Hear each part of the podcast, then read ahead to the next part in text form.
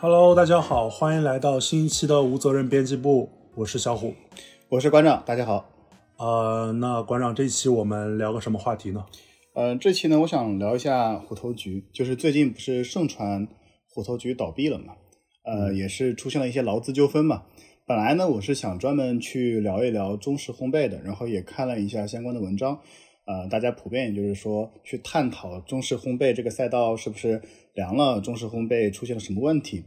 但我自己看下来，感觉呢，就是呃，这些分析不能说没有道理，但是我们觉得没有抓住一个核心。我认为今天虎头局出现的一个问题，呃，是新消费大环境的一个呃一个经典的立场，对吧？那呃，在这个情况下呢，因为我们过去是写了非常多关于新消费的一些文章，也分析过很多个新消费的品牌，所以我想专门去讲一期呃新消费的一个发展过程，以及新消费现在面临的一个问题。嗯，OK。所以说，馆长，你是觉得虎头局的问题不只是这个品牌的问题，而是对整个性消费的问题。对，就是你看，在虎头局之前，对吧？像很多中式烘焙的品牌都不太行了，嗯呃，像什么陌陌啊，还有我知道各种就是对，其实奇怪包名字括的，包括之前大概二一年的时候，有一波就是新消费集中投餐饮，对，然哎对后对后来发现这几年都也没说，也倒不一定是大凉，但是肯定都就是没有太多声，没有太多新的声音出来了。就是新消费的话，就是大凉呃， 新消费凉了这个事情，其实之前也有蛮多文章去讨论的。嗯，那我们以虎头局为一个案例来看的话，我认为呢，虎头局是一个新消费的代表品牌。呃嗯为什么这么说啊？就是我不知道你记不记得一九年，就是雕爷写过一篇文章，叫那个什么“新消费的滔天巨浪来了”哦对，呃，我们每次提到新消费的时候，我就有一个很有趣的问题，嗯，就你小虎你自己印象中，你认为新消费是什么？我认为新消费就是你把设计做的很 fancy，但是实际上那些东西，那个、呃基本上就是一些我们以前日常用的一些东西，对然后对把设计做的很 fancy，然后可能拿一笔很大的投 资出来的一些明星品牌。我觉得我对新消费的观点就是这样子。对，就是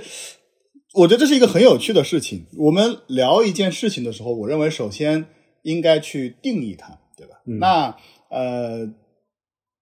我新消费一个很重点的问题是，今天没有任何一篇文章，注意是任何一篇文章，包括任何一个人，嗯有非常明确的对新消费的定义。你可以去搜，就是网上说啊，什么是新消费，可能有无数的文章和词条出来，但是没有一个明确的定义。所以，呃，这个大家都知道，一个没有明确定义的名词，它很有可能是一个伪概念。那据我自己所知，呃，新消费这个词第一次出现大概是在一五年前后，嗯呃，但是呢，当时这一个词还不算特别热门，呃，但确确实实是确确实实呢是有很多呃，就是机构开始去投资一些 投资一些基于互联网的新的消费品消费品牌，对。那雕爷那篇文章当年的点在哪儿呢？就是他一九年出这篇文章的时候，是一个市场相对火热的时候。嗯他这篇文章其实呃给新消费下了一个定义，他就描述了三个点。嗯、第一个是新媒体，嗯第二个是新渠道，第三个是新产品。那我认为新媒体这个事情，其实说白了就是呃新的营销方式嘛，嗯对吧？就是因为你你你有什么好做媒体的？对，因为其实你刚刚说一五年，一五年开始，其实出现了涌现了很多很多的新的自媒体的平台，就对平台爆发，应该基本上就是从一五年之后开始。你看一五年是什么？一五年那个时候是被认为是公众号元年，对，然后后面又出现了像呃短视频、嗯呃小红书、嗯呃 B 站，嗯，包括像嗯，包括像后来我们说的一些更细分的一些渠道，包括像直播，是的，对，所以说那个时候我我们认为很大程度上是那个时候，比如小宇宙，啊，对对对，比如小宇宙，比如小宇宙，比如播客平台，播客平台，对，所以说其实你会发现这个东西其实是媒介爆发的一个节点就在那边，对对对，呃，然后当时这篇文章在业内的话是传的很广的，就是小伙如果有印象，应该当时朋友圈是被刷屏的。对，大家都认为这篇文章写的还是蛮好的，当时也有很多人去呃讨论这篇文章，当然也有去唱反调的嘛，就是说这篇文章不合理呀、巴拉巴拉。嗯，但也可以一窥那个时候的一个情况，就是所有的新的品牌在狂飙突进当中，所有人都认为这个事情是呃一定会发生的。那一个非常非常有趣的事情在于什么呢？其实今天我们再回过头来看这篇文章的时候，你会发现雕爷在当时吹捧的大部分的品牌，如今过得都不算好。嗯，呃，打个很简单的比方，完美日记，呃，对，完美日记之前是过得有段时间是过得相当不好。对，那那就完美日记的例子，我们可以在后面再说啊。就是至少就是他有一段时间是过得非常不好的。嗯，股价跌得比较惨。对，然后像呃雕爷自己就是说的自己家的什么合力家，啊、对吧？合力家是上个时代 O to O 时代的一个品牌了。对。然后他当时还提到了，我觉得他那一篇文章，现在现在一看的话，呃，他的嘴真的是很黑啊，就是他提到那个那个呃钟薛高，啊，钟薛然高，后前两年也是被骂得有点惨出事了嘛对吧？被骂的是有点惨的。呃，那那这个是非常有趣的一一个事情。那这篇文章当时结尾的一句话，呃，被奉为就是新消费的一个，我觉得还比较明确的一个趋势，就是说所有的消费品啊、都值得被重做一遍。我不知道这句话的原创是不是他，嗯我我觉得未必是他。但是这句话实在是就是有一有一有一有一种就是新消费时代的总号提角纲的一个感觉，对号我觉角得的我觉得感他这句话呢，其实就就是一种号角，因为他当时的文章就是说啊、滔天巨浪来了，然后呢，同时又吹响了号角，然后就仿佛就是哎，新消费品牌出现在了大众的视野当中嗯啊、开始就是疯狂的去扩张，疯狂的去融资，呃，当然那个时候就是也有很多新消费品牌已经走上了正轨嘛，对对吧？但是呢，呃，就今天我们回过头来看，为什么我说虎头局很符合新消费的一个定义？你看，第一，中式烘焙这个赛道，嗯，明显它就是把过去的烘焙重做了一遍。对他自己说的是新中式烘焙嘛，因为其实之前就已经有什么像嗯、北京有那个叫什么来着稻香村，稻香然村后后面还有好，稻香村是北京的还是苏州的？呃这这这又是个问题。然后这个今天今天我们不聊这个事情啊，然后后面又有一个那个鲍师傅，对，包师傅嘛，对，鲍鲍师傅啊还傅是是鲍鲍师师傅。傅，鲍师傅，鲍师傅其实就是火在大概一七年的时候火的嘛。其实，其实你看，就是新中式烘焙这个事情就很有趣嘛。嗯，就本身其实中式是没有烘焙的，嗯，对，就是中式叫糕点嘛。对，只有只有西式烘焙和中式糕点之分，这个没有孰轻孰重啊。嗯，那那其实过去的呃中式的糕点很简单，中式的糕点就是一个呃前店后厂的模式。早年就是杭州有什么品牌吗？杭州我印象不深了，但是应该也是有一些老的那种做糕点的地方。我我只能说武汉肯定是有的。我武汉我我小时候住的那个地方就是武汉的老城区嘛，然后有一家店叫做曹祥泰，啊，呃，你听名字就是非常非听着古老常了对吧？很古老，曹祥泰。然后这一家店呢，它就是一个很典型的前店后厂的一个模式。然后它就是做什么桃酥啊，嗯然后包括最典型的就是当年，呃，只要是中秋吃月饼，嗯就会有很多人去他家买。对，然后包括你看上海就有王家沙长嘛沙，沙，对，然后王家沙就是那个时候大家会去买青团嘛，就这个呃，节会去对，买这个青季团节一定会去买青团的。所以，所以其实这种店的话，在各大城市应该都不稀奇。是的，呃，但是呢，因为呃北京对吧， 首都嘛，所以它的那个辐射能力更对强。对，那所以，所以中式烘焙，所以中式烘焙是一个非常非常典型的新赛嗯道，它非常非常典型的把一个过去的东西重新包做装，对，包装了一遍。那它的就是三个新呢，也很符合新消费的定义，嗯对吧？新媒体它是通过小红书、抖音嗯对这些东西去做做的宣传，嗯，呃，新渠道，他就是开始疯狂的开店，对，而且它开店其实是和以前不一样，以前的那种烘焙店，包括我们刚刚说的那种，就是糕点店，一般是比方独立的门头，但是嗯对很多的时候像，像像虎头局，我记得它更多的店是开在商场里面。对他其实他开店的话，呃，确确实实是有点像西式烘焙。嗯，呃，你可以说它跟那个叫叫什么那个多乐之之日嘛，多洛之日那个那个巴黎什么那啊，个、巴黎贝甜，巴黎贝甜对吧？巴黎倍儿 甜，对吧？巴黎倍儿甜的，就是 跟巴黎贝甜还有对啊倍儿甜，然后然后还有还有包括这些西式的，就、嗯所以它其实是一个西式的店卖的中式的糕点，对，然后但同时它又不完全是西式的，它在西式上做了升级，它的门店非常非常漂亮，嗯，它的门店非常就是那种中式的漂亮国风嘛，国新国风风嘛。那这个是新渠道对，那新产品呢？它其实糕点还是中式糕点，对但是它也是呃用了许多就是可能呃据称很好的材料，嗯，然后做了一定的减糖，对，因为要那个符合健康的定义嘛。呃要颜值，然后要颜值嘛然，后颜值。那你看它三个东西，对吧？包括重做一遍，非常非常符合新消费的呃定义。嗯，但是为什么今天这些重做的消费品牌活得并不是很好？嗯，所以今天我们要聊的就是这么一件事情。那么所以说，其实那你觉得他活得不好，是他那三个点哪里出了问题？是新渠道的问题，还是那个媒体的问题，还是说是他的产品其实产品力不够强，还是怎么样？其实我觉得要聊清楚这个问题，我们首先呃得想一想新消费的优势在哪儿。。优势在于新啊，新本来就是一个优势嘛 对，新本来就是一你个不会买你爸爸妈妈想买过的东西吗？，对，所以所以这里就就是很好玩的一件事情。所以我们我们抛开雕爷下的定义，我们抛开就是那些呃数据报告，嗯那些各种券商啊、呃做的报告去下的一些定义来想这个问题。新消费我觉得很简单，它就是诞生于二零一五年之后，以互联网和线上营销为主的国产品牌没了。就是咱们不要去定义它，只是看它现实是什么情况，对吧？几乎所有自称为新消费的品牌，它就是这个样子，对，它就是这个样子。那呃，新消费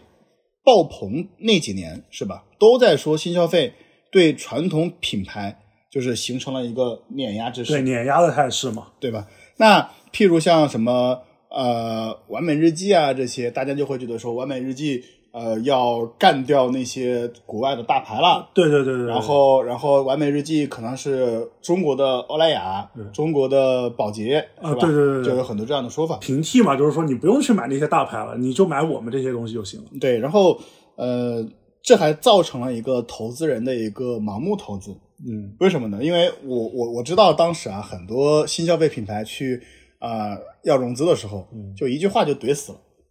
就你你不懂年轻人，对吧？就是就是，但凡但凡就是啊、呃有那个，就是说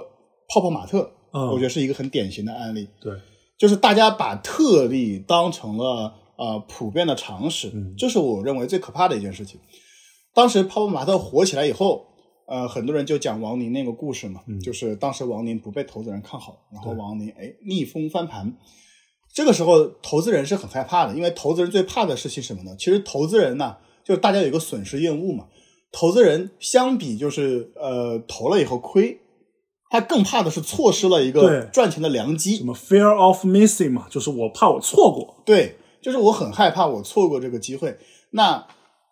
那这个时候就是很多新消费品牌，它没有逻辑，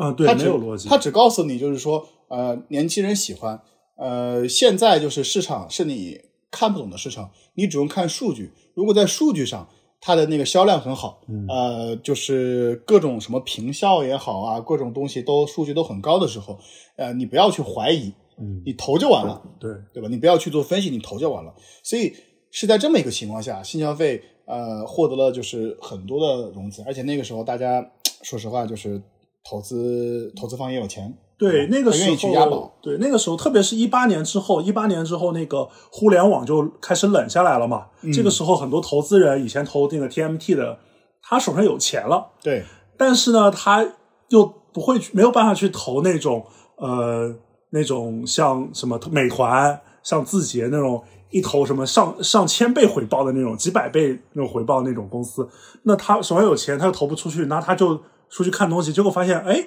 新消费这个东西很好玩，然后很 fancy，恰好这些人他未必看得懂消费，因为他们以前是投科技的，对，然后这些人就你会发现，一八年之后突然就开始起势了。因为这些消费品，它讲的 PPT 的逻辑和讲的那个故事的逻辑，其实跟互联网的逻辑是一模一样的。对但是所有人都忽忽， 所有人都忽略了消费赛道跟科技赛道完全是两件事情。嗯首先从我说难听点，你从从上市来讲，对吧？它的市盈率是完全呃，两完全码两事个情算法的，对吧？完全两个两个算法，消费的逻辑和科技的逻辑是完完全全不同的。但是因为呃，投资人认这个逻辑，对有了过去互联网的一个呃投资回报的一个一个做做基础，对吧？就大家想法是说，哪怕我我觉得当时大家所有人的想法，嗯哪怕不如科技，呃，但是它也一定能成。对最重要的是，大家都希望看到新消费代替传统品牌，所所有人都认为，就是首先要明确的是，新增市场一定是小的，嗯，它它虽然很广泛，但是的话，呃，如果你真想做做大做强，一定是挤掉传统品牌。对他们就相信你能够去干掉那些传统品牌嘛。对，呃，那在这么一个情况下的话，那如果说它真能干掉传统品牌，比如说完美日记，它如果真能成为中国的欧莱雅，那谁不投呢？对啊，那谁不投呢？那那问题在于，今天我们回过头来看，传统品牌，也就是我们认知中的大牌，其实还活得好好的。是相反呢，就是呃新消费品牌。就是 死的死，凉的凉，对吧？啊、我我当然也不是所有活得好的也很多，对对，也有。但是我们这个后面再分析哪些为什么活得好，哪些就是为什么活得不好。呃，我们今天先现在的话，先讨论一下，就是呃，为什么这些会活得不好？OK，那 那我们这里呢，这那我们这里呢，我们可以先聊一聊，就是说过去就是这些所谓的大品牌、外资品牌，呃，进入中国的时候形成的一套打法，这个也是呃那个大部分新消费去做对比的一个一个一个地方，就是、呃他们的逻辑是过去外资品牌进入中国，因为当时中国有很多呃国产品牌对，外资进入中国，然后打败了国产品牌，占据了中国的市场，所以他们认为他们认为就是今天我们呃再重来一次，用最新的打法重新占领中国市场，其实是这么一个逻辑，做一个对比嘛。那我们可以想一想，就是呃，曾经外资品牌进入中国的时候，他们是怎么一套打法？实际上呢，就是跟新消费整体来讲，从逻辑上来说啊，确实有点像。嗯确实有点像。那呃，我们过去其实，嗯，为什么国产品牌做不大？一个很重要的原因就是渠道不好，渠道不好。因为那个时候受制于供应链。嗯你像我们之前聊那个呃冷链战争的时候，对吧？嗯就是聊冰柜战争。对冷链的话，今年我们在写，就是我们先只聊冰柜，它是一个终端嘛，渠道的终端。那那个时候其实呃，如果有八零后、九零后的朋友在听这期播客的话，印象应该是非常深刻的。小时候我们吃的冰棒、喝的汽水，全部是本市自己出产的，对，没有其他地方来的。地域品牌，地域品牌，地域品牌其实我认为不算品牌，因为大家不是因为品牌去记忆你的，并并不是因为你是品牌去购买你的，是因为我只能买到你。对武汉的汽水卖不到你杭州，对，因为杭州有自己的汽水，杭州的冰棒你也卖不到武汉，对因为你没有很好的冷链去运输这些东西。对，那当时像何路雪进入中国的时候，他就干了一件事情，嗯就搭建了冷链系统。哦，那再包括，这是这是这是典型的就是新渠道，对然后包括去占领就是各大呃小卖部的，就当时他干的什么事情呢？就是我送你冰柜，啊，对，但是你要你你 要你要冰柜，你要放我的东西你，要放我的东西，同时我会竖一个很大的伞，你当时记得吗？一个啊很对大的很伞，大的伞那个伞是红白的，上面啊写上着面和路路雪，雪，这就是最好的广告啊。对，那第二个就是呃，营销方面呢，嗯你看他们像我们讨论过很多次的海飞丝，刚进入中国的时候，他投的那种电视广告，电视广告，他讲的是故事。对，你知道中中国的早期广告是什么样的吗？我们中国早期广告，呃，当时很有趣。那个时候大家不知道世界上有广告这个，也知道有广告这个东西，嗯但是呢，广告呃就跟就是贴在外面的那个呃小纸条，就是狗狗皮膏药，其实是那个牛牛皮癣是一样的。就是什么呢？就是电视里面放一个工厂，啊，放一个工厂的，然后呃一个几个大字，想要买这个机械产品，请联系呃吴经理呃电话嗯多八八八，多咔咔咔咔咔，对吧？ 对，这就是当时的广告。是当年那个央视的人去到国外的时候，然后呃第一次看到像什么 Nike 的广告的时候，啊、第一反应就是我操，这广告就是央视的人自己说的，就是我操，广告还能这么拍，就完全刷新了他们对于广告的一个概念。嗯那海飞丝，你看当年他进入中国的时候，他拍的广告就是所谓的头皮屑嘛，一开始就是营销头皮屑这个概念，这个是很先进的，在在在呃八十年代末，应该是九十年代初对八十年代末的时候，非常非常先进，就是呃啊这个人有头皮，这个男生有头皮屑烦恼，嗯，然后导致就是不敢去约会，对然后哎用了海飞丝以后，夸干自净信了，自信了，然后去跟那个姑娘约会，这种场景式的，现在看当然是没啥了，但是在当年这个是非常非常牛逼的，对，所以它其实也是一个呃，新的媒体，对，它也是一个新的媒体，呃，新的新的营销方式。对，那它新产品其实也是一样的，过去我们的那个洗头发的产品，我们我们洗干净就行了，用肥皂，用肥啊，其实用什么都无所谓嘛，就是就只要洗干净嘛。对吧我们只是只是洗头就 OK 了。他提出了去屑的概念，嗯，这个其实就是新产品，对，就是呃海飞丝去屑洗发露。对，我们很明确的知道知道这个产品是要呃去屑的去屑的，所以你看后面整个的那个呃整个的洗发水的一个发展过程，后来国产品牌也加入其中嘛，嗯，啊、比如说何何首乌的那个就是头发乌黑，头发乌黑，这是专专门针对中国人的概念。还有所谓的草本精华，嗯其实也是针对中国人的概念，因为中国人我们信这个嘛。再包括还有什么飘柔的柔顺，飘柔就是柔顺嘛，还有什么潘婷的滋养，啊，对，你看这个就是在我们对于我们来讲啊，就属于一个呃新的新的那个产品。其实你看，如果这么去对比呢，两者之间确实好像很相似，对吧？嗯其实是很相似的。那为什么就是用同样的一种办法，新消费却没能完成对呃传统品牌的一个狙击？我认为其中一个最大的原因就是新消费的这个反打，呃，它的优势，它的这个优势没有建立起来，因为当时大家预估它的优势其实是什么呢？其实就是产品迭代特别特别快，嗯，以及价格低廉。对，因为像那个很多传统的国际大牌的话，大家都知道他们其实是分那个 local 团队和 global 团队嘛。嗯，那如果你想做一个营销，想去做一个案子，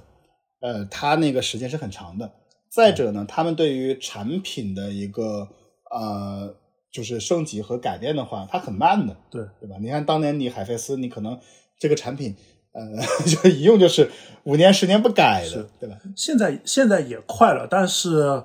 估计也是一个也是一个也是被逼的嘛也是被逼的，对，对，也是被逼的。那新消费最初能偷家成功，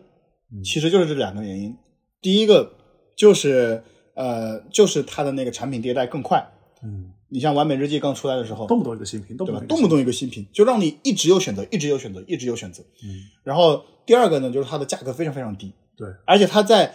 就是价格低，说实话，我觉得新消费品牌这一点做的是非常好的。它在价格低的同时，至少在包装上非常非常有质感。嗯就当时很多文章就就就举例嘛，就是拿拿出一支完美日记的猜口红给你看，说你猜多少钱，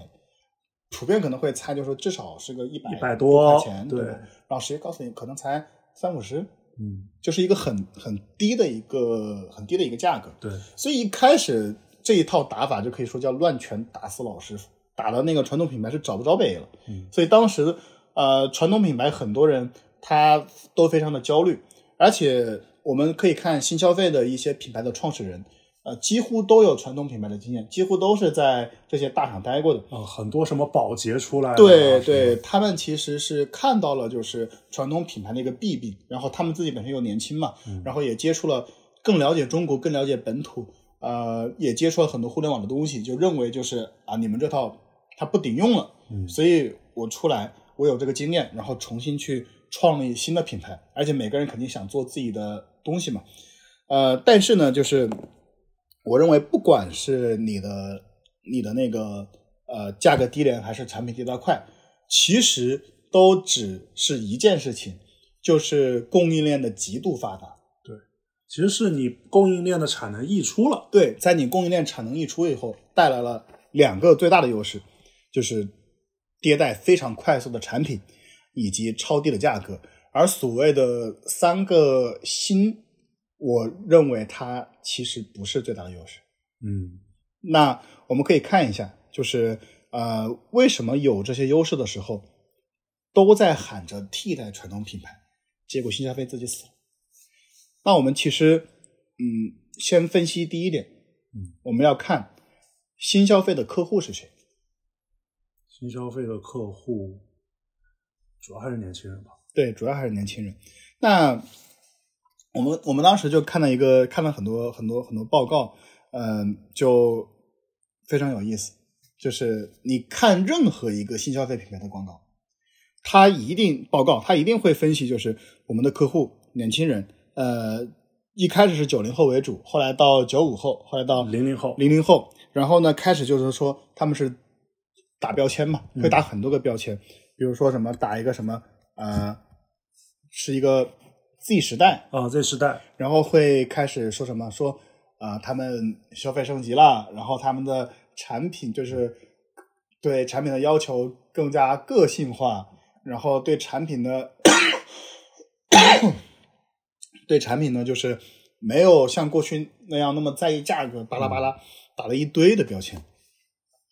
但我认为这就是新消费品牌对标客户最大的问题，它的客群太单一了。嗯，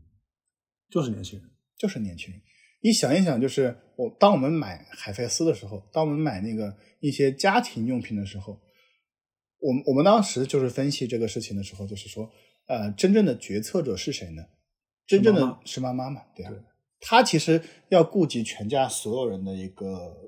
情况，情况这个才是大量消费的点。对我们上次呃聊那个小酒馆，聊那个海伦斯嘛、h i g h l a n d s 的时候，嗯，其实 h i g h l a n d s 我以前也去，啊，就是我我我在武汉的时候，其实其实当年也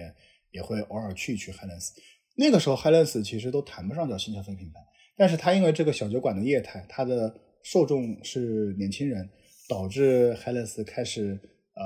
爆火嘛。嗯，然后在那篇文章里面呢，我也提到了一个观点，就是你看现在年轻人早上对吧，你要喝下午茶，你要什么咖啡、下午茶、糕点，嗯，然后吃东西也是各种什么新消费对，然后化妆你要呃今天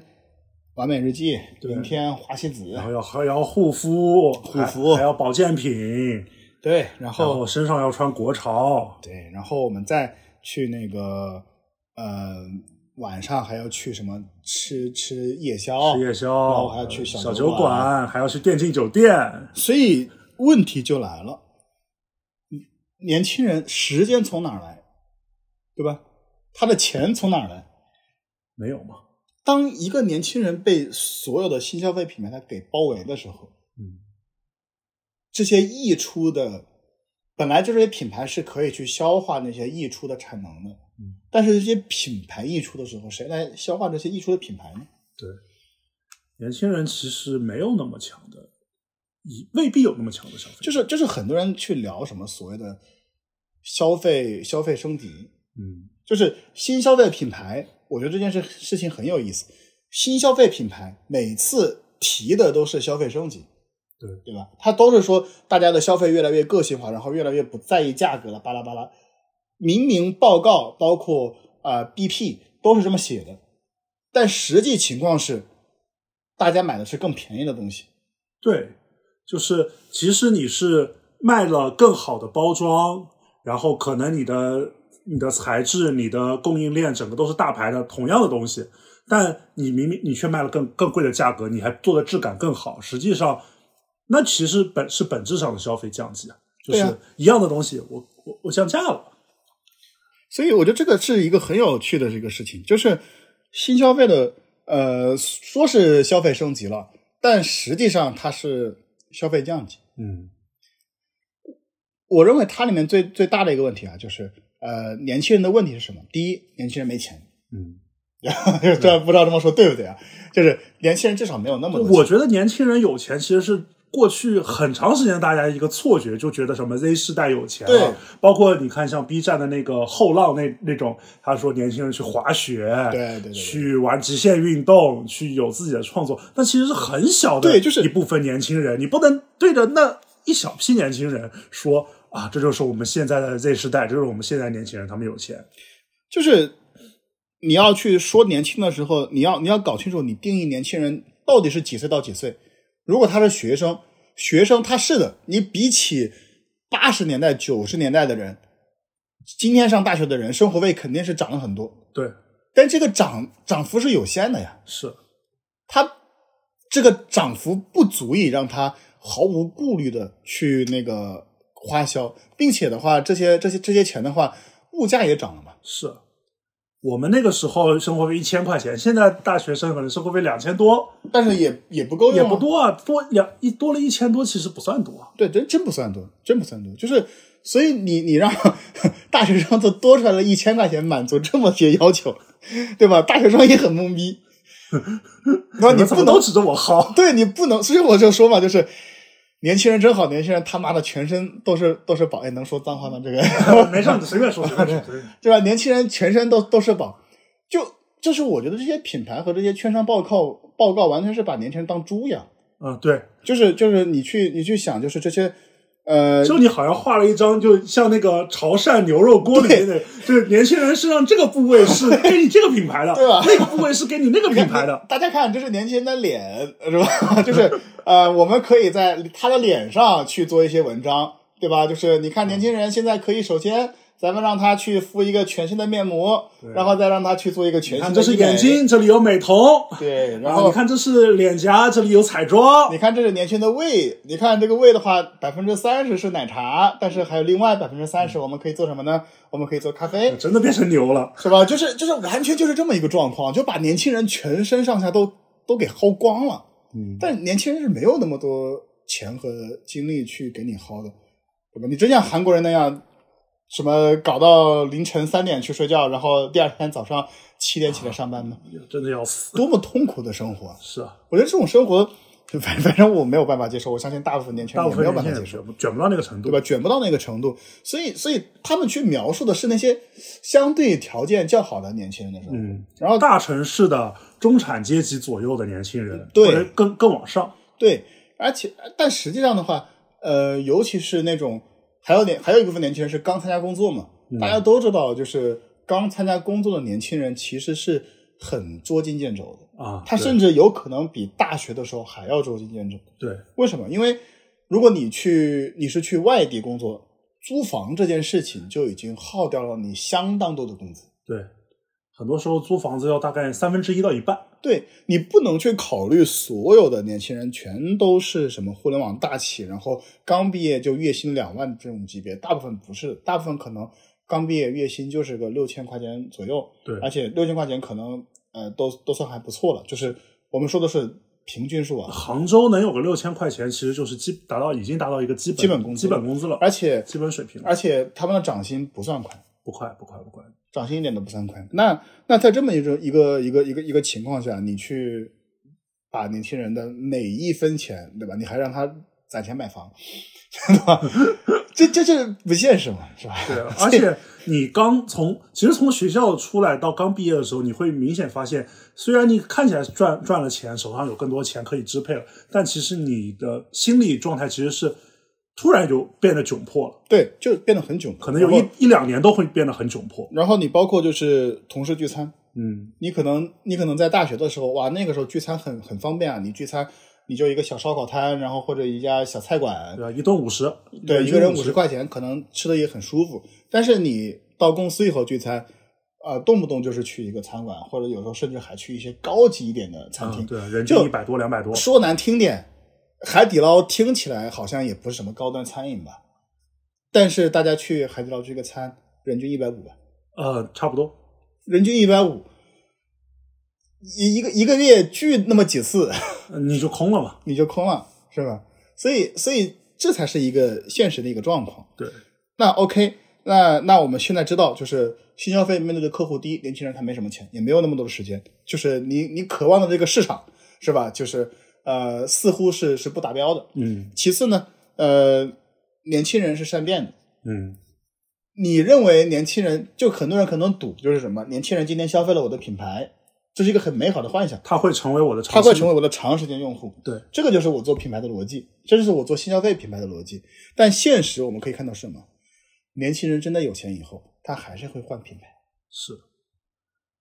就之前我们就虽然这个话可能可能可能说的就是我们当时聊这句话的时候呢，呃，出现了一定的争议啊，但是但是呃，就是在播客，我觉得还是可以可以理性的去探讨这个这个这个事情。就是我们自己也是调查过一些一些女生，当然这个是身边统计学啊，就是不能作为一个呃完整的范例来看待，但我觉得呃我们可以探讨，就是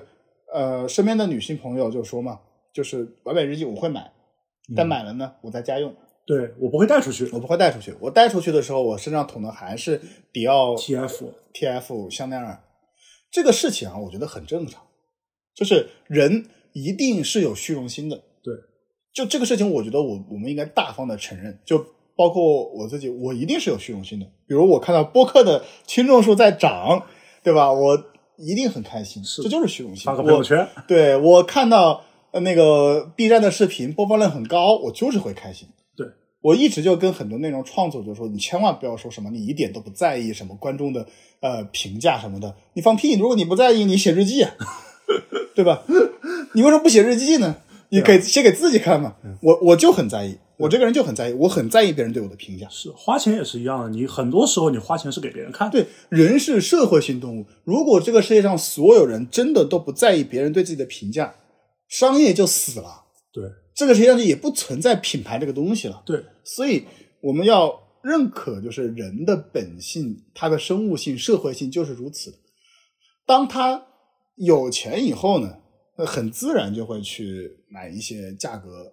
更贵的品牌。我们可以看一个典型嘛，就是就是我们之前聊那个户外品牌，对吧？嗯聊到始祖鸟，为什么中年人会买始祖鸟？有钱啊，对，那么贵的东西，对啊，一件冲锋衣四千块钱，年轻人看到太他妈傻 对吧了，我一个月工资下去了，中，但是很多中年人就是他不在乎，他相比他的其他消费来讲，什么车房之类来讲，四千块钱算不到，对吧？算个什么？就是该买就买。其实小时候大家应该也有印象啊，就是呃，去逛商场，就是爸爸的衣服，还有妈妈的衣服。去逛商场，有时候你看到一些商场里面中年人的一个品牌，你听都没听过。对，然后一看，哇，一件衬衫一千块钱，啊，对，太特别多，特别多这种，特别多但是你会发现，它这些品牌做的蛮好的，很多人会去买，因为你消费升级这个事情啊，它不跟你的意愿挂钩，它只跟你荷包里面有多少钱挂钩。是就是你什么所谓的消费升级是人的意愿、个性，我我我始终都坚信这句话，年龄的差距远大于那个年代的差距。对，就年代和年代之间没有大家想象中那么那么不可调和，但是是年龄和年龄之间是很相。而且我发现消费升级很难，就是消费升级只跟你一件事，你你涨没涨工资，你的收入多没多挂钩。但是消费降级是很简单的，就我我前段时间不是又开始买又开始还房贷了吗？ 我一我一夜之间消费降级。我前几天在你知道在在看那个香水，嗯在看 Diptic，嗯，我这我这几天看都不看了，淘宝给我推，我直接划过去。我看我现在我我他我现在在看什么呢？我现在在看三十块钱的 T 恤。啊，哇，我就觉得三十块钱太你看，香作了为一个没有，你像我作为一个呃，就是收入尚可，然后又没有那个房贷的人，嗯， 就是可惜，可惜我还没有买房。对，就是感觉感觉我已经跟不上时代了啊。就是但是呢，但是呢，你像像我这样的一个像我这样一个人，对吧？嗯呃，我我消费起来其实就无所谓，因为对我知道我的消费是不会让我破产的，是的，对吧？所以但是降级起来其实就是你会发现降级起来其实很容易的，随便有个什么原因你就直接消费降级了。但是升级是很慢的，因为你可能和你首先你的你的收入涨得慢，另外你收入涨了以后，你的心态还要再慢慢跟上，其实是很慢的。我们面对的，我们面对的这个新消费面对的这个客户群体，对吧？年轻人他就会有这么一个问题，就只是如果你要消费升级，他一定要荷包荷包暖和。对，那呃，今天你那个虎头局，就是我我一虎了的时候，我给你面子，我那天给你面子，我来我来吃你。过了一段时间，我不想吃了，我想换新的东西，我想换猫头局，有没有可能？对吧？头也不回就走了。对吧？我要换熊猫头局，然后就看到你这个时候你，你就开不下去了呀，对啊，你你的故事就就讲不通了。那当然，我们就是具体的问题，我们可以还还再再往后去去去放去去分析。那现在的问题其实就是什么呢？就是呃，新消费可替代性太强了，这是我的一个呃核心观点。新消费的可替代性实在是太强太强了。今天就是呃，我们说所有的消费品被值得重做一遍这句话，听起来好像非常的热血，但它背后还隐含了一个问题，我们要提出疑问，就是所有的消费品它值不值得被重做一遍？它到底值不值得被重做一遍？它重做一遍的目的到底是什么？我们今天总结的新消费的一些优势啊，其实是对传统品牌造成不了冲击的。我们刚才也打比方了，对吧？我们刚才也也举了很多例子，嗯比如说像低价，OK，低价确实比传统品牌低，但是你在大众眼中是什么？你在大众眼中其实是大牌的平替。对，我们今天看到所有的，就至少在美妆类产品来看的，嗯，我们今天看到的所有的关于呃新消费的那个品牌，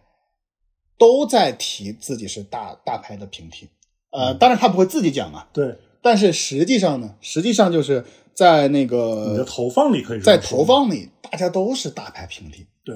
那呃，所有看过品牌的人都清楚，一个品牌往下走是很容易的，对，它往上做是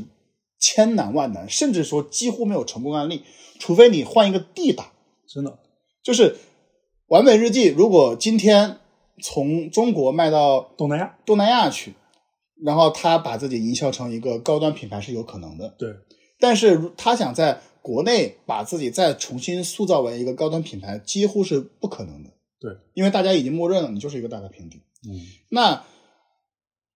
大牌平替跟大牌是不是一个赛道？大牌平替能不能就是对大牌产生冲击呢？不能，不能，大牌平替的对手是另一个大牌平替，嗯，他大牌平替的对手不是大牌，他是另一个大牌平替。完美日记的对手不是什么嗯什么 TF，不是花西是子是花西子，对，就所以所以说就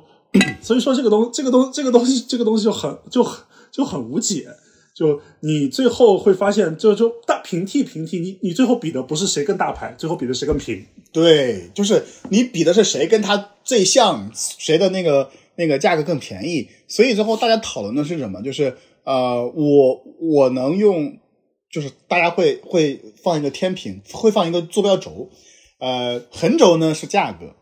呃，纵轴呢是跟大牌的相似度。嗯，大家会取一个哎，就是中间值，对吧？对然后去去看，就是嗯、呃在什么样的一个情况下啊、呃我又便宜 又能实现啊百分之八十大盘的一个效果。对，所以第二个问题就是我们聊到的一个渠道问题，这个是嗯、像对当时好像对大牌冲击力最大的一点，因为低价其实倒、倒还不是对大牌冲击最大的。嗯对，呃，那渠道问题，新消费之所以一开始融资非常的迅速，嗯、都是因为他们在线上获取了很大的一个优势，尤其在数据上是非常非常好看的对。但是我们今天看啊，就是呃，之前在线上做的非常好的新消费品牌，呃，什么一到双十一啊、六幺八呀，就是排名前一、前二、前三的品牌，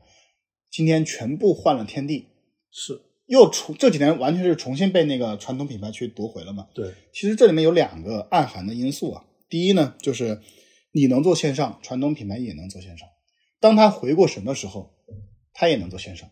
但反过来想，你能不能打线下，很难。对吧？你不能打线下，就是呃，我们之前聊过一期零食的，就是像来一份呐、良品铺子啊、三只松鼠，还有那个叫什么来着？杭州那个突然一下忘了那个名字。嗯，啊，算了，忘了继就续算了。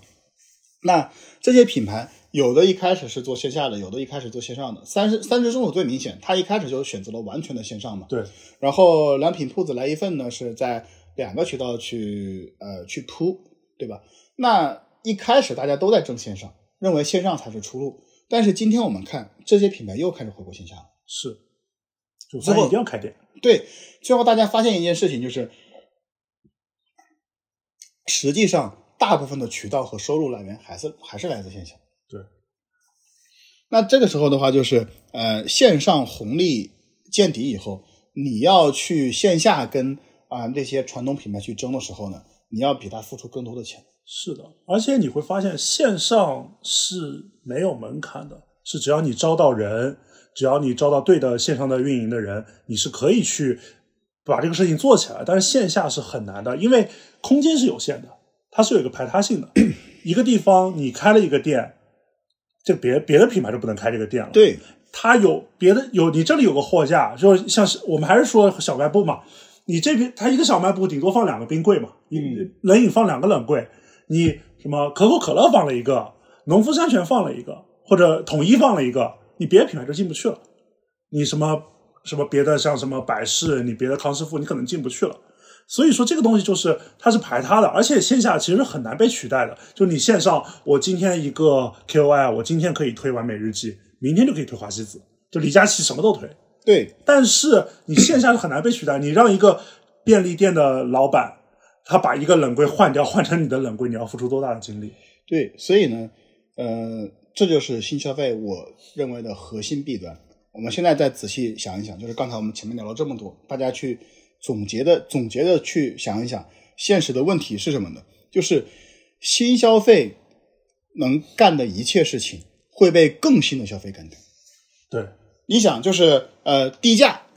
我也能低价，还比你更低你今天做了一个完美日记，你的价格很低，我明天可以做个啊、呃完美博客，啊、我价格也很低，跟你一样低，没有任何问题。还比你还比你更像大牌。而且根据互联网的打法，你能，你烧完，你已经烧完钱了，现在该老子烧了，对吧？对啊，上去比你烧更狠，这个时候你的优势在哪？OK，你说渠道，互联网无限渠道啊，嗯，你做电商，你就面对的是无限渠道。对，你去呃，你去那个就是占据这些货架，我也能去占据这些货架。对，特别是现在千人千面了，对货架更更加扩充了。对，然后第三，你说的新新的媒介就是营销嘛，对吧？新的营销方式，就像你说的，你投李佳琦，我也投李佳琦，你去抖音砸多少钱，我他妈砸你两倍，对吧？然后你去 B 站，我也去 B 站；你去小红书，我也去小红书。就是所有的 KOL，就像你说的，KOL 能做所有的品牌，那这个时候弊端就出现了，你会发现新消费完全没有护城河。是，特别是我觉得完美日记是个特别典型的，它是小红书起来嘛，就是它最厉害的地方就是比别人早做了几年对，小红书，比别人早做了一段时间的呃直播，它可能就早几个月，对，然后它就变成了一个呃很大的公司，但是它除此之外，它除了后面的人都可以模仿它，那我们可以看，就是你所谓的新产品有什么意义？没有它实际上在新产品上没有核心的创新。那我们现在就可以可以聊到，就是像那个呃，我们刚才也说了嘛，新消费有的东西它是挣钱的，有呃有的东西活得还行，有的东西活得不行。嗯，那其实我们现在就可以去讨论这件事情了。你看啊，就是呃，大部分的就是食品类的新消费其实是很难的，为什么呢？因为它毫无护城河，大家是善变的，对吧？对就是我今天吃这个，我明天就想吃那个，对，那我就不停的一直去呃去换。你今天这个奶茶店，就最典型的就是奶茶店嘛，你奶茶店这个开了关关了开的，因为这个东西就是你奈雪和和和和那个喜茶，呃，因为做的早，所以至少还能还能坚持去去活下去。那你看今天新开的品牌，火个三五个月，然后排队排的哇也是老长了，对，那过不了多久就会被新的代替，因为你能做的一切，另外一个品牌完全能复刻。对，就是我也我也能我也能继续做你做的一个事情，而且对于消费者来讲的话，我就是愿意不停的尝试新的口味。很消费者是很很渣男的，对啊，就是我我就是愿意去尝试新的新新的口味，对吧？就是你的东西总会老旧的，所以你就不断的去推陈出新，推陈出新，推陈出新。但是你推陈出新的话，别人也能推陈出新，对，最后会发现大家都过得不好，大家都卷，都所累以，所以你其实并没有做出品牌来。嗯，品牌是说我有忠诚度的，你做出一个商标，对你只是做了一个商标，你设计了一个 logo，做出了一个商标，搞出了一套设计体系，但是你并不是品牌，嗯，这完完全全是两件事情。所以我认为这个就是今天新消费的问题。那再包括就是你看我们， 你看像 ChatGPT 呃出来以后，我们就讨论就是什么是科技，对吧？科技有技术作为那个护护城城河河，那互联网呢，就是呃，它有一个好处，你看就是为什么软件可以去占据优势？因为软件它是有沉没成本的对，它是数字资产。就是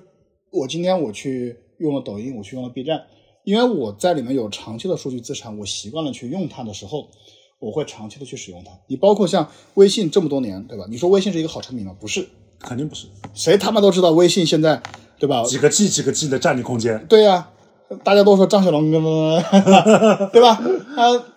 但是呢，你不可能去换掉微信，因为你的好友都在上面，对，就是除非今天十亿人集体说，咱们一起换吧， 微信才十会亿人死集体背葛张小龙， 对吧？就是只有只有只有这么一种可能，所以呃，科技还有什么社交软件这些东西呢，它是能把人去绑住的。你哪怕你你今天你用一个网盘，对，你也不会随便换，因为你把数字资产都堆在里面放在了里面，对吧？你你也可能不会去换一个爱奇艺或者优酷的会员或者腾讯视频的会员，因为因为大家反正片库差不多的时候，呃，价格也差不多的时候，我习惯了看这一个，那就不动就不动了。我不动就不动了。对啊，而且你特别是像手机，手机是一个物理物理产品啊，对啊你手机的手屏的容量是有限的，它可能就能放十几个 app，你放满了，你再换一个，成本是很高的。而且手机也很明显啊，手机你有没有发现系统会把你困住啊？对就是用苹果的人很难换安卓，用安卓的人可能可能很难换苹啊、果。之前为什么没有换小米，就是因为我王者荣耀在在对啊苹果区，对呀、这些东西都是阻止你去，呃，都是阻止你去换那个，呃，换换东西、换品牌的一个一个决定性的因这就是素。护城河嘛。对，啊而且你在长期用的这个过程当中，你会更加加深你对这个品牌的一个印象。但是新消费品牌，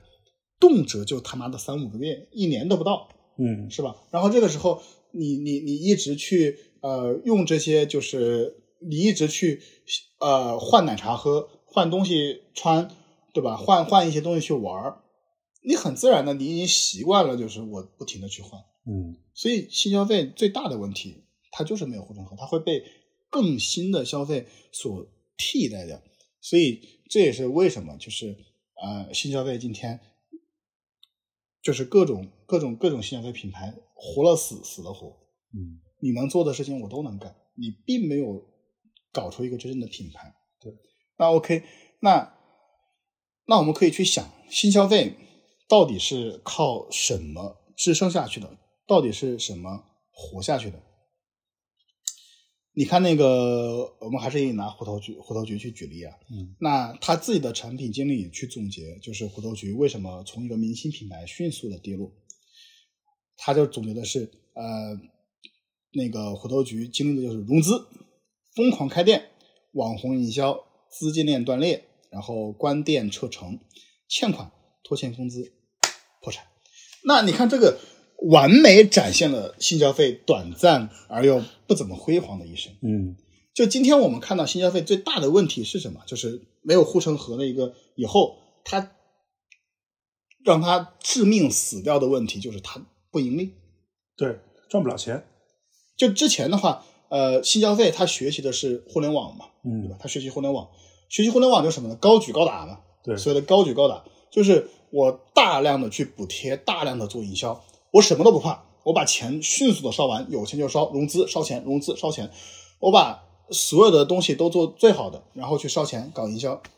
这样的结果是什么呢？你会发现，几乎所有的新消费品牌里面，它的财报里面，它的研究费用跟营销费用不成比例，嗯，大部分钱都花在了营销上面。嗯几十个亿的，可能几十个亿、几上百亿的营收，可能只有几千万的研发费用。对，然后你看，就是呃，它学习互联网的一个一个一个可呃可怕的一个结果是什么呢？就是呃，它他们想的就是一样的是垄断性的市场。嗯你打比方说，就是呃，中式烘焙对吧？虎头局它就烧钱，我我都能想到他们他们想要做什么。他们希望市面上有一家呃一统天下的中式烘焙店。嗯，那确实，如果这个世界上只存在一家虎头局，那他肯定能赚钱。那他肯定能赚钱。但事实就是，他会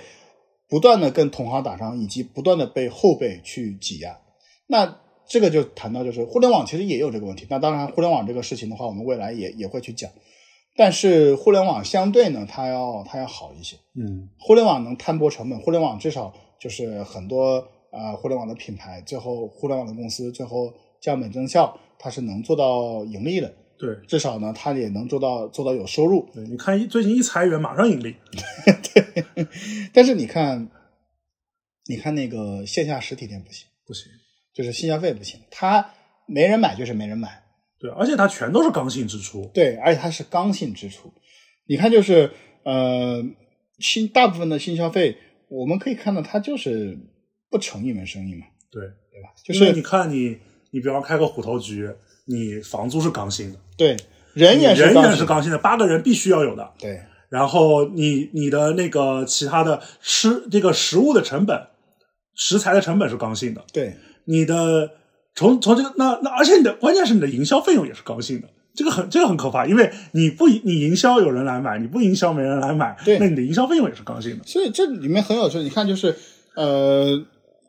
消费行业它要看什么资金链、平效、单店的营收。对，你解决不了这些问题，你说什么都是白搭。是，你什么新消新不新消费的，你你最后还是要去呃要去看这些这些事情嘛，对吧？对，还是要你看这做些你数据。开店最重要的一个是你单店能不能盈利，对你单店能盈利不代表你规模化能活，但是你单店不能盈利，你规模化大概率是要死的，所以很多新消费最后干的是什么？干的其实只有走加盟这一条路，他们去那个通过加盟去挣钱，去走这样的商业模式，而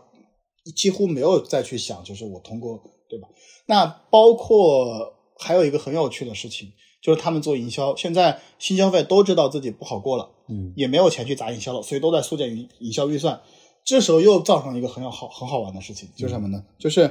这些品牌啊，这些这些这些这些自己的一些那个新消费品牌啊，它每一次去呃做营销的时候，它跟 KOL 谈的都是置换了，嗯，然后去分成了，对再也不花钱去做营销了。但这个时候呢，没有人愿意帮他们这么去做，嗯，就是你想，就是就是很多新消费的品牌跟你说说啊，你给我带货，然后 ROI 转化我给你提成。但说实话，我如果能去带货，我有这个能力去转化 ROI 的话，我为什么带你呢？对啊，我带什么不好呢？因为今天我们看到几乎所有的新消费的产品其实大差不差，嗯，就你所谓的做出了什么研究啊，做出了什么好的东西啊，你仔细回头一看，其实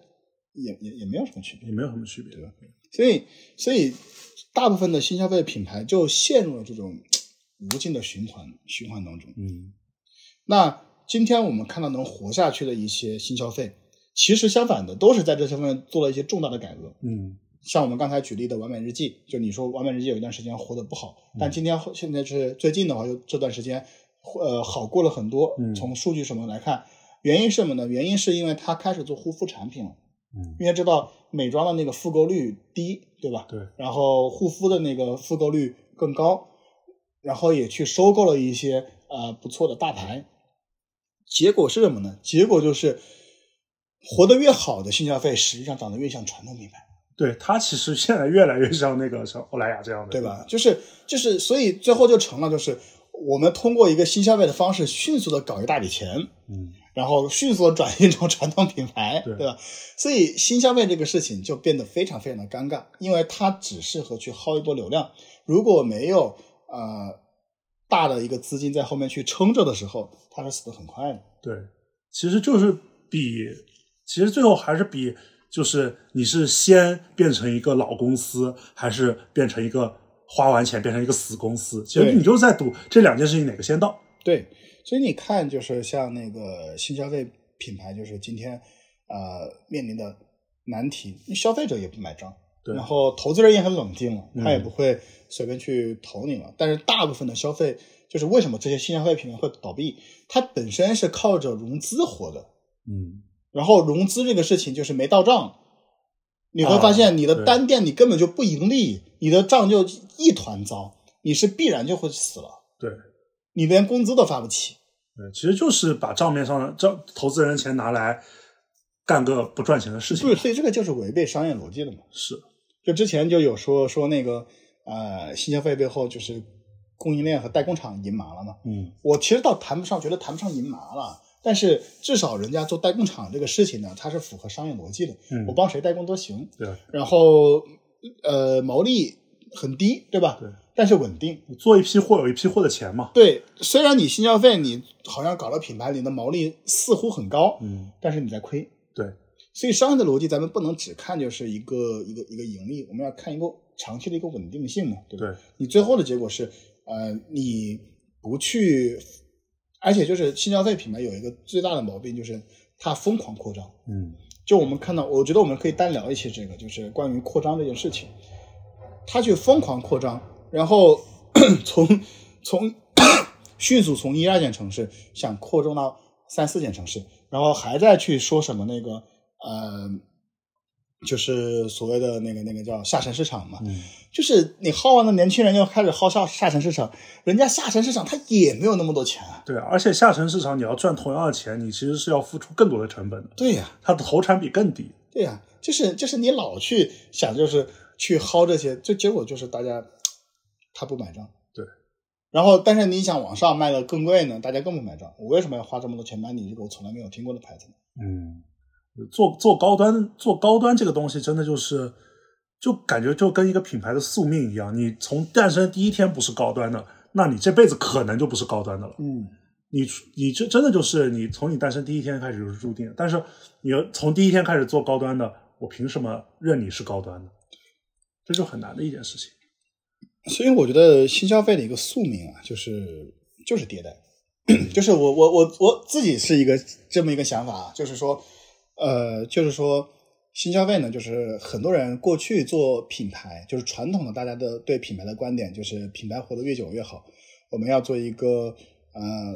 五十年的品牌，一百年的品牌嗯，要品牌一直做大，一直活下去。所以我们看到的各种商学院的案例，呃，都是一些经典的大牌，呃，比如像可口可乐啊，或者说其他的一些，对吧？就活了很多年的一个品牌。嗯，但是我们仔细想一想啊，就是呃，这样的传统的品牌理念，在今天到底还活不活得下去？到底还有没有必要？嗯，我觉得可能像新消费品牌这样的快速迭代是一个未来的常态。就品牌这个东西，我们为什么要这么长的品牌呢？或许，或许品牌就是变成一个速朽的东西，或许品牌就是变成就是啊、呃今天建品牌，明天明天换新东西的一个对啊、呃一个情况，就是大家不要觉得这不可能，就是呃，我们仔细想一想啊，就是一次性商品，我们上次写了嘛，就是讲一次性商品，我聊到那个呃，未来会不会一次性毛巾完全代替毛巾这个事情，很多人说不可能，很浪费，但是啊，呃，很多东西都是逐渐习惯的，真的不一定。我们我们曾经也不习惯抽纸。嗯，对，